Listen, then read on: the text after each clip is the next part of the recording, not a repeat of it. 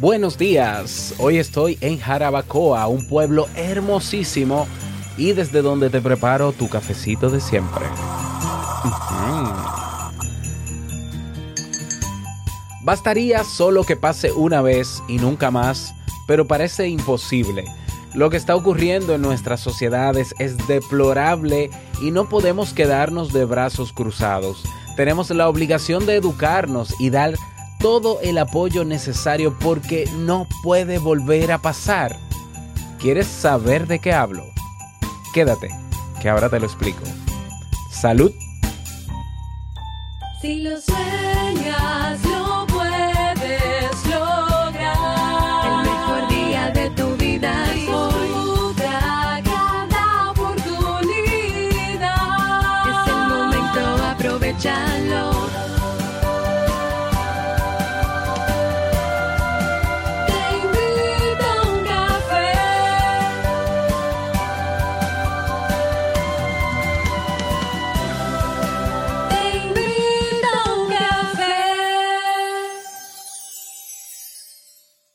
ahora contigo, Robert Sasuki, consultor en desarrollo humano y emprendimiento.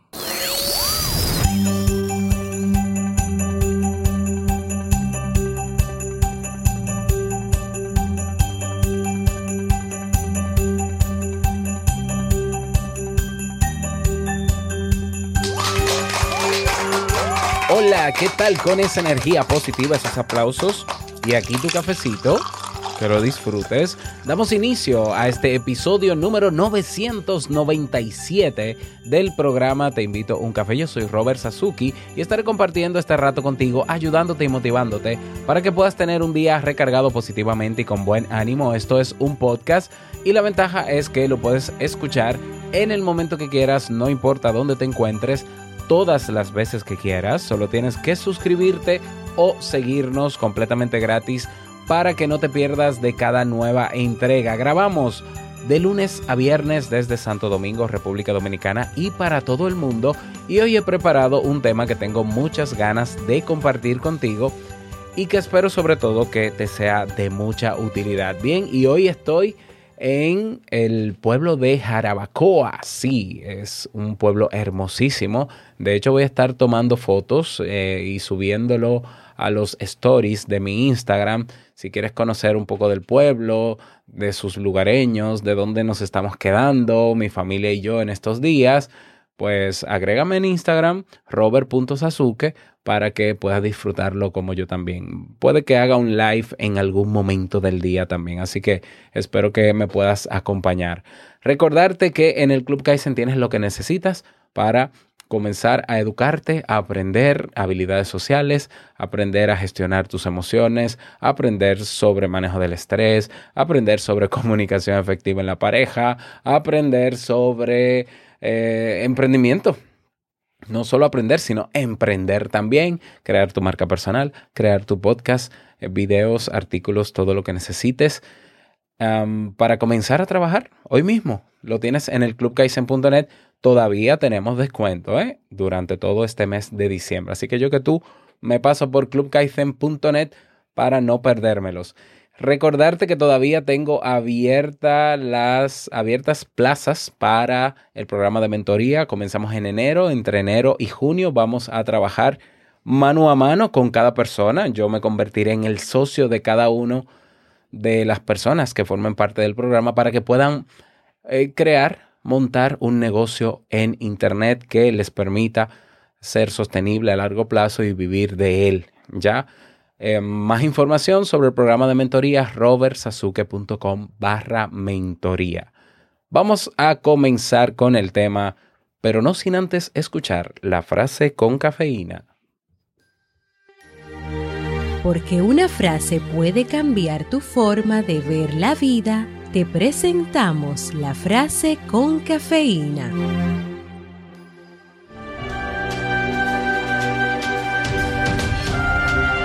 No quiero sentirme valiente cuando salga a la calle.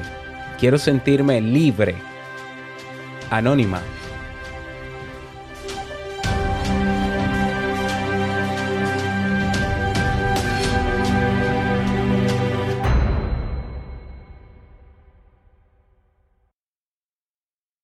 Dejo que el sol entre e ilumine cada uno de mis recovecos, desde la cama, donde las tormentas me desgarran por dentro.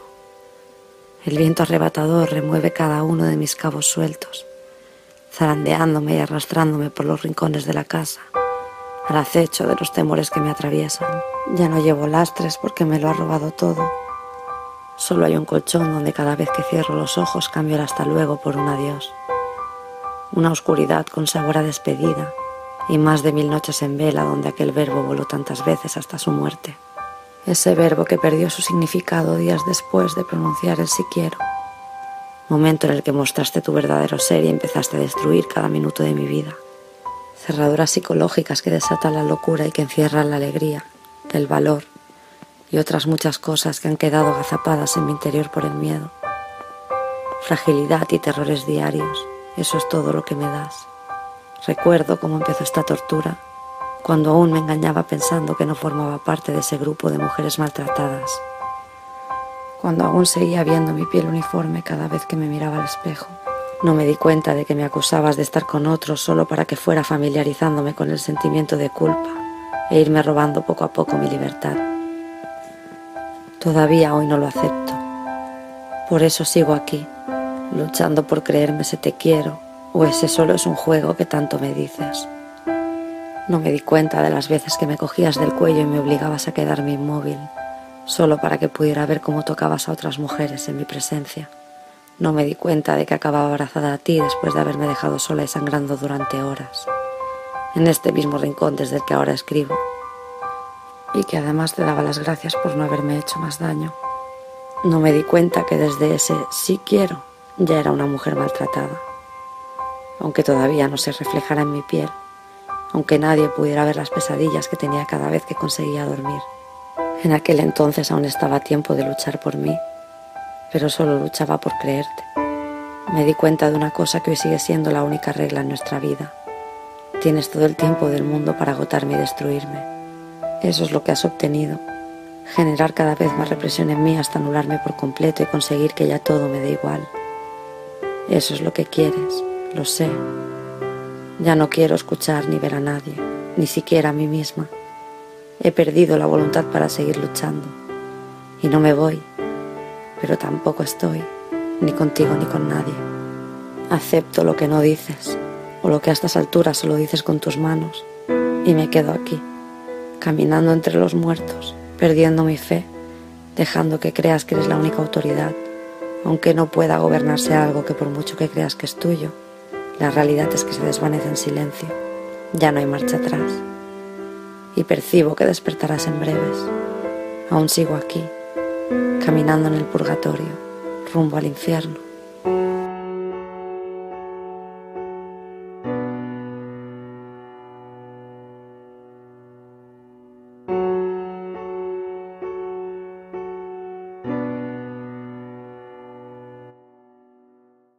Esta reflexión que acabamos de escuchar está en YouTube, la puedes eh, conseguir, ¿no? Está titulada como Carta a la carta no entregada, así mismo se titula. Quiero que escuches ahora de la voz de otra mujer, en este caso, Florencia Defis. Florencia Defis es una abogada experta en temas de violencia y otros temas también que eh, en su canal de YouTube pues ha explicado cómo funciona todo esto del círculo de la violencia. Ya Jamie y yo en el último episodio de Entre Pareja estuvimos hablando sobre el círculo de la violencia, ¿eh? pero me pareció propicia la explicación de Florencia desde su canal de YouTube que nos explica mucho más, no solamente el, el círculo en sí de la violencia, sino también las características eh, que se dan en la mujer y en el hombre que están dentro de esto. Así que vamos a escucharla atentamente. Hola, ¿cómo están? Bienvenidas, bienvenidos. Yo soy Florencia de Fis y hoy vamos a hablar de qué pasa por la mente de una mujer que está en una relación de violencia. ¿Por qué no se va? ¿Por qué lo tolera? Este tipo de situaciones se da en todas las clases sociales, en todos los países, en todas las religiones. Esto no respeta color, edad, cultura, nada. Se da en todos los tipos de parejas, incluso en las parejas del mismo sexo. Ahora bien, ¿quiénes son más propensas a estar en este tipo de relación? Las estadísticas dicen que las mujeres de entre 16 y 24 años, lo cual si no estás en ese rango de edad está bien, pero también quienes no saben nada sobre la violencia doméstica y piensan, a mí no me va a pasar.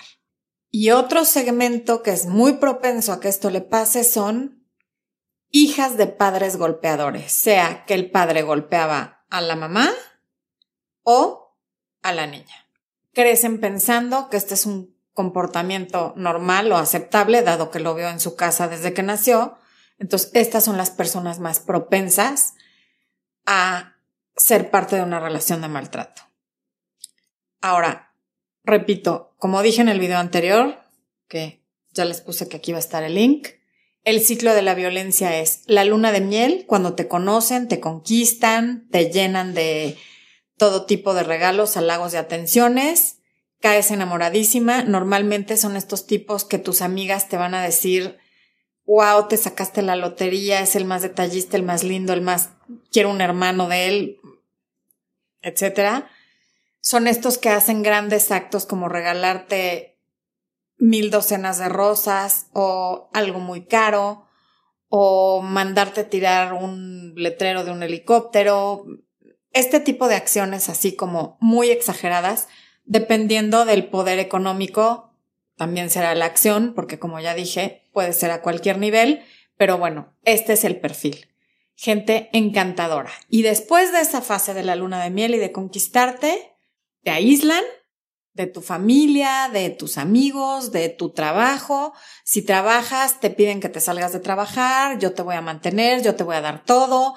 No me gusta que te estén viendo otros hombres, no me gusta que te canses, no me gusta que te desgastes y ya no vayas tanto con tus papás, yo prefiero que estés conmigo, no salgas con tus amigas porque son unas zorras, yo prefiero que estés conmigo, no hagas tal y poco a poco, poco a poco, con mucho cariño, con muchos abrazos, con muchos te extraños, con muchos besos, te van aislando.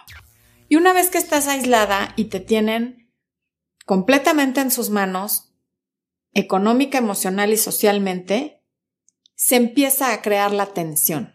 Empiezan las humillaciones en público, los celos, a acusarte constantemente de que coqueteas con otros hombres, de que haces cosas que no son debidas, de que te pones ropa que no es adecuada para provocar, de que te maquillas de más porque eres una zorra, una golfa, una lo que sea. Em, te culpan de todos los problemas de la relación. Te van diciendo que eres inútil, que no vales nada, que nadie te va a querer, que sin ellos no eres nada, que te sacaron del hoyo, que te sacaron de pobre, que les debes la vida, que les debes todo. Los que golpean, porque la violencia no nada más es física, hay unos que lo único que hacen es verbal y emocionalmente, los que pegan, después de golpearte o mientras te están golpeando, te dicen, mira lo que me haces hacer, mira cómo me haces enojar, mira cómo me pones. O sea, es tu responsabilidad lo que ellos están haciendo. Es tu responsabilidad que te estén golpeando, es tu responsabilidad que ellos no se controlen. Y lo peor es que acabas creyéndolo. Pasa el ciclo, esta parte del ciclo de la violencia y viene el arrepentimiento. El perdóname no va a volver a pasar nunca jamás, yo te prometo que nunca te voy a volver a, golpear así, voy a cambiar, voy a ir a terapia, voy a hacer lo que tú me digas, pero por favor no me dejes, yo te juro, yo te... Y algo muy alarmante es cuando la pareja, o sea, la mujer, empieza en su mente a minimizar lo que pasó. Bueno, no fue para tanto, fue nada más una cachetada, fue nada más una patada, solo me empujó, solo me aventó, no le midió y me dio un empujoncito. Em, no le midió, me quiso poner un susto cuando me puso las manos aquí y no midió y por eso me marcó las manos. No minimices lo que pasa, es muy grave. Un ataque físico o psicológico es muy grave no hay que minimizarlo. Y si conoces a alguien que está en esta situación, ayúdale. No hay que minimizarlo porque algunas de estas cuestiones acaban en el hospital y desafortunadamente otras acaban en muerte. Al año en Estados Unidos mueren 500 mujeres a causa de la violencia doméstica y eso es lo reportado, como ya dije antes. 500 puede sonar a no es tanto, es un poquito más de una al día, a mí me parece tristísimo. Es muchísimo, es terrible que alguien que alguna vez te dijo, te amo, te quiero, alguien con quien puedes haber tenido una familia, alguien con quien tienes ilusiones y sueños, acabe matándote a golpes, es aterrador. Una vez que el ciclo de la violencia ya se activó y ya sucedió una vez, cuando va a volver a suceder hay alertas como que rompen objetos que son muy preciados para ti. Puede ser una antigüedad de tu familia, algo que te costó mucho dinero y que a ti te gusta, o algo que para ti tiene un valor sentimental. Como dije en el video anterior, golpean la mesa, la pared, hacen cosas para asustarte, ¿no? Te empiezan otra vez a insultar, a levantar la voz. Si tienen hijos, te empieza a amenazar con que te va a quitar a los hijos. Cuando, si tú se te ocurre decirles que los vas a acusar, que, que, que, que vas a decirle a la gente lo que está pasando, que te vas a ir, te dicen nadie te va a creer, tú estás loca, todo el mundo lo sabe, que estás, que eres inestable, que todo el mundo sabe que eres una borracha, una drogadicta, una, si tomas pastillas para dormir, eso, todo lo que sepan de ti, de tu pasado, cosas que tú les hayas dicho en la confianza de la intimidad, lo van a usar en tu contra para aterrarte emocionalmente y que tú no los dejes y sobre todo que no le digas a nadie lo que está pasando. Y cuando tienes hijos, siempre la amenaza es, pues si te vas te voy a quitar a los niños, yo puedo hacer lo que yo quiera, yo puedo ser infiel, yo te puedo golpear, yo puedo todo y yo te puedo quitar a los niños porque yo tengo el poder económico, porque efectivamente, para cuando esto empieza, normalmente ya tienen control de tus finanzas, tú ya no tienes trabajo, no hay nada a tu nombre, ves poco a tu familia o nada porque ya te alejó de ellos o ya te llevó a vivir a otro país o ya te llevó a vivir a otra ciudad o simplemente de alguna manera se las arregló para que ya no te hables con tu familia y ya no tengas esa red de apoyo. Los pensamientos de las mujeres que están en este tipo de relación son, bueno, mi pareja no todo el tiempo es violento, se arrepiente y luego es bien lindo y, y, y yo sé que un día lo va a dejar de hacer porque me quiere mucho, se siente tan mal después de haberme maltratado, pobrecito, y realmente ella lo cree y en algún momento llega a creer que sí es su culpa, que ella sí hizo algo inapropiado que pareció coquetearle a otro hombre, que efectivamente su ropa es demasiado coqueta o su maquillaje o lo que sea que le haya dicho que fue la razón por la que la golpeó, ella empieza a creer que es verdad. Por otro lado, tiene esta esperanza de que las cosas van a mejorar. Las cosas no mejoran. Este tipo de cuestiones normalmente empeoran y van de menos a más. Empieza con un grito, luego un empujón, una amenaza, un, apretón y finalmente son golpes, patadas y como ya les dije y no me canso de repetir, hay gente que acaba muerta a causa de este tipo de cuestiones. No es cosa menor. Entiendo que la primera vez que pasa es muy confuso para la víctima y digo entiendo, lo entiendo intelectualmente, no emocionalmente, y creen que va a ser un solo incidente. Y lo entiendo porque alguien que fue tan encantador, que te llenó de atenciones, que te enamoró como nadie nunca lo había hecho, tú no puedes creer que de repente se va a convertir permanentemente en monstruo. Pero sí es así. No permanentemente porque tiene este ciclo en el que luna de miel, tensión, exploto. Luna de miel, tensión, exploto, etc. Bueno, si tú estás pensando que es tu culpa si ya te ha pasado cualquiera de estas cosas que digo, ha matado a tu mascota o le ha pegado, te ha roto tus cosas, le ha pegado a la mesa, a la pared, te grita, te humilla en público, eh, cuenta tus intimidades a gente que no se las tiene que contar, publica en tus redes sociales como si fueras tú cosas humillantes o manda correos electrónicos desde tu cuenta a todos tus contactos quemándote con tus conocidos si te amenaza con que te va a quitar a tus hijos si te vas o con matarte, no es tu culpa. No es tu culpa. Eh, esta situación no es vergonzosa, le puede pasar a cualquiera. Va pasando tan lenta y tan confusamente que sí le puede pasar a cualquiera.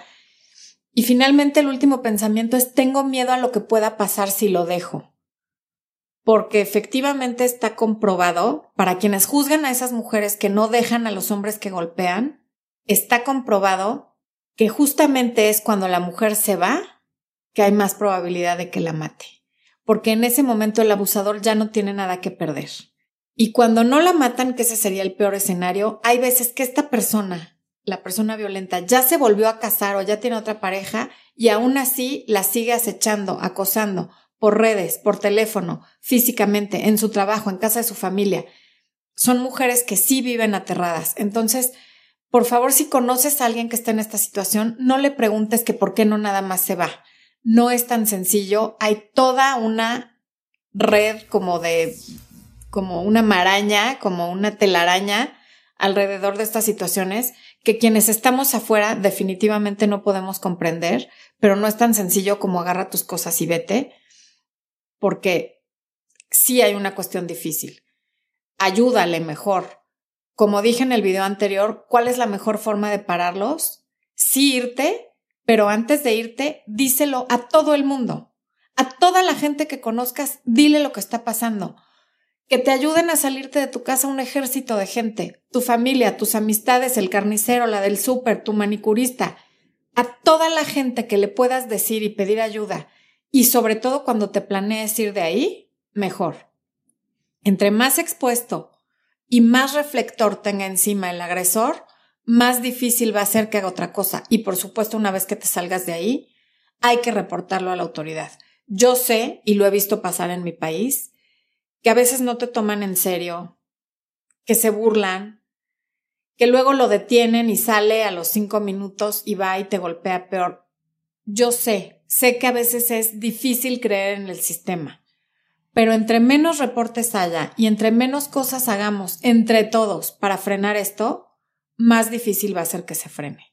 La violencia nunca es un recurso, no está bien, y mucho menos de hombres a mujeres, porque la fuerza de un hombre y la de una mujer no es comparable, a menos que sea una fisicoculturista y el hombre sea así, pero no es el caso. En general, un hombre tiene mucha más fuerza física que una mujer y no se vale. Y bueno, si la mujer es la que agrede, tampoco, y también hay que reportarla, y también hay que encerrarla, y también tiene que recibir tratamiento. ¿Tiene solución esto? Sí. Y normalmente los hombres aceptan y piden ayuda una vez que la mujer se va. Mientras tú estés ahí aceptando, tolerando, justificando y culpándote, no va a pedir ayuda y no va a cambiar. Repito que si conoces a alguien que esté en esta situación, ayúdale, dile a su familia, dile a quien le tengas que decir para que esta situación pare.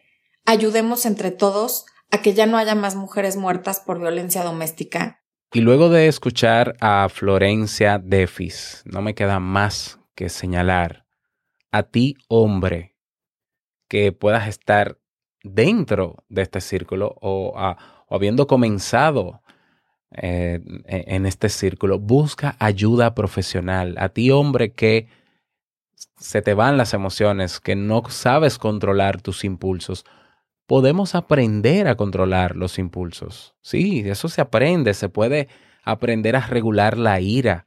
¿eh? Se puede cambiar el concepto que tenemos de las mujeres. Sí, se puede. Se puede construir una nueva masculinidad. Así que a ti, hombre, que te identificas con, con estas situaciones, busca ayuda profesional porque se puede. Y a ti mujer, cuídate y busca el apoyo inmediato de personas cercanas, que nada ni nadie te separe de las personas que siempre te han querido, que te quieren en la actualidad, que te quieren de verdad, que te aman de verdad y que siempre te van a querer no importa lo que pase. Nunca te alejes de ellos y también busca ayuda si ves, si te identificas con este tema. Bueno, desearte un bonito día, un feliz día, que sea una semana súper productiva. Y no quiero finalizar este episodio sin antes recordarte que el mejor día de tu vida es hoy y el mejor momento para que se acabe esto. Ni una más. Es ahora. Nos escuchamos mañana en un nuevo episodio. Chao.